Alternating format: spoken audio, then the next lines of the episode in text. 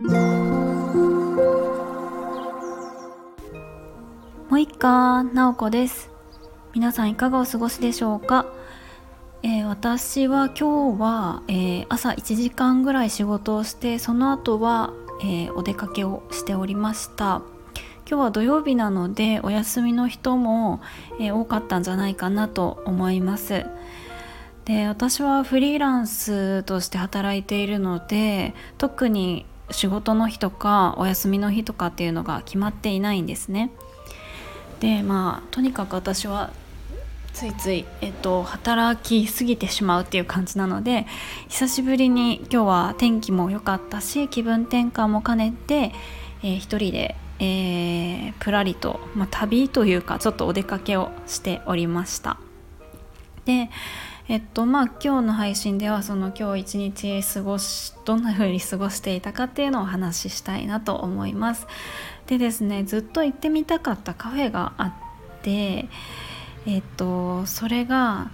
お一人様向けのカフェなんですね。で読書をするしたりとか一人の時間を心地よく過ごせるようなこう静かな空間になっていてそれを以前なんか雑誌で見たんですね。それで行きたくって、えー、こうずっとチェックしてたんですけれどもあせっかくだから今日行ってみようと思ってそこまで行ってきました。でまあ店内は本当に静かでお客さんも何人かいるんですけどみんなやっぱり一人で本を読んでいる方が多かったかなと思います。で私は自分で読みたい本を持って行ってたんですけれどもその店内にも文庫本がずらっと並んでいるのでせっかく来たし、えー、ここからちょっと気になるのを読もうかなというふうに思って、えー、一冊、えー、読んでおりました。えっとですね阿川佐和子さんの「残るは食欲」っていう本です、えー、読んだことある方もおられるかもしれないですけどまあ本当さらっと読めるというか本当にと一人でカフェで読むのにぴったりの本だなと思いました。なんかねあの阿川さんの文章って私すごい好きなんですけれどもあの食に関する思い出の味とか一人お家で楽しむこう料理の話とか食のエピソードがもうちょこちょこ書いてあるみたいな感じなんですよね。でもうまあなんか一人の時間もすごく楽しむ阿川さんのいろんなエピソードが書いてあってあすごくいいなというふうに思いながらこう私もゆっくりと読んでいましたあとはね日記を書きました。そう最近なんか4月になって書いてなかったと思ってバタバタしてたんですよね。で一気に書いたりしていました。でその後は天気が良かったので公園に移動してえ、そこでもまた本を読みました。ちょっと広い公園があってですねたくさん人がいましたね。ダンスを踊ってる人がいたりとか寝てる人がいたりとかこうデートしてるカップルもたくさんみたいな感じで、まあ、程よい雑音とこう気持ちいい天気だったので持ってきた本を読んでおりました。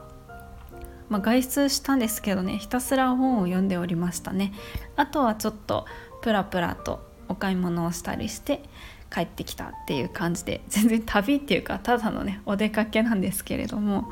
まあそんな風に久しぶりにこうのんびりと過ごしておりました。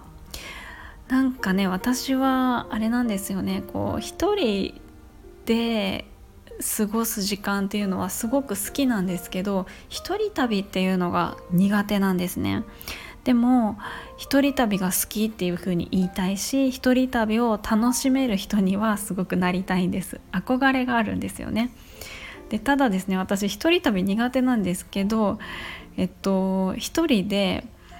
えっと、行ったことある場所 結構あってオーストラリアとデンマークとフィンランドには一人で行ってるんですね。一人旅苦手なのに。で日本もいくつか行ってるんですよ。なぜか。なんでそんな行くんだって感じなんですけど なんか一人旅が好きだから行くっていうよりかはもうそこに行きたいからなんか行くみたいな感じなんですよね。そうそう。だから行きたいっていう場所があったらもうなんかとにかくなんか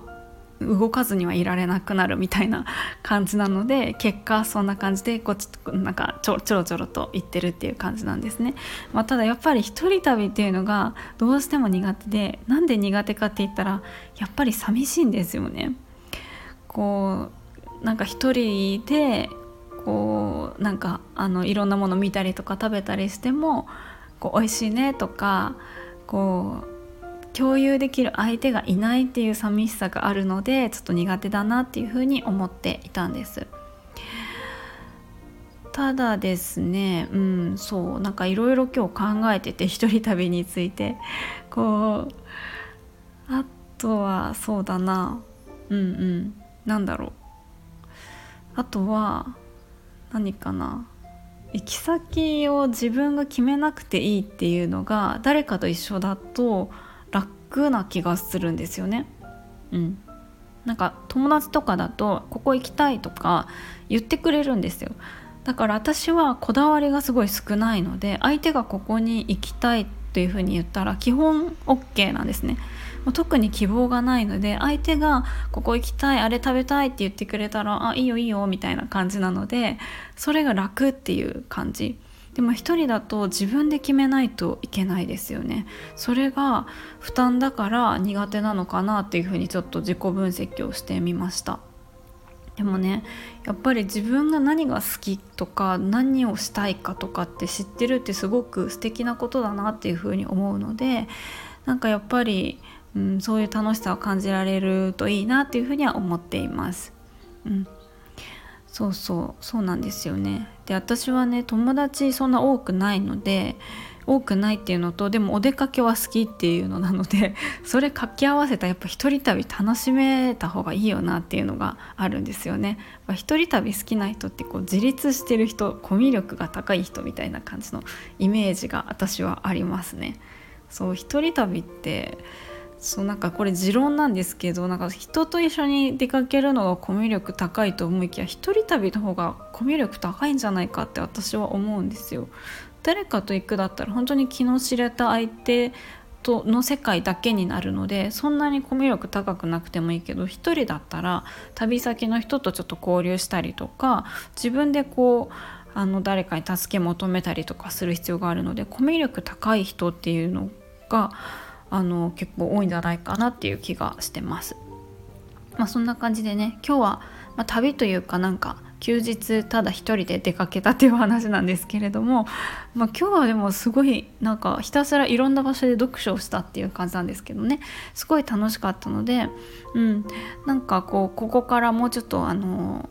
距離を離れたところとか1泊だったりとかでちょっと一人旅の楽しさを味わってみたいなっていうふうにえーと、今日はそんなことを考えました。でそうなんですよね。なんか誰かと行った旅よりも一人旅の方が現地のことをよく覚えてるっていうのがある気がします。誰かと行くとこの人と行ったっていう風になるけど一人だとここに行ったっていう風に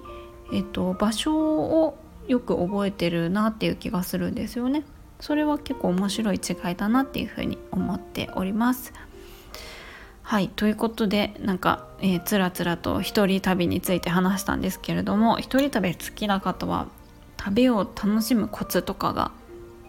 なんかあったりするんですかね？あとこんな瞬間楽しいとかね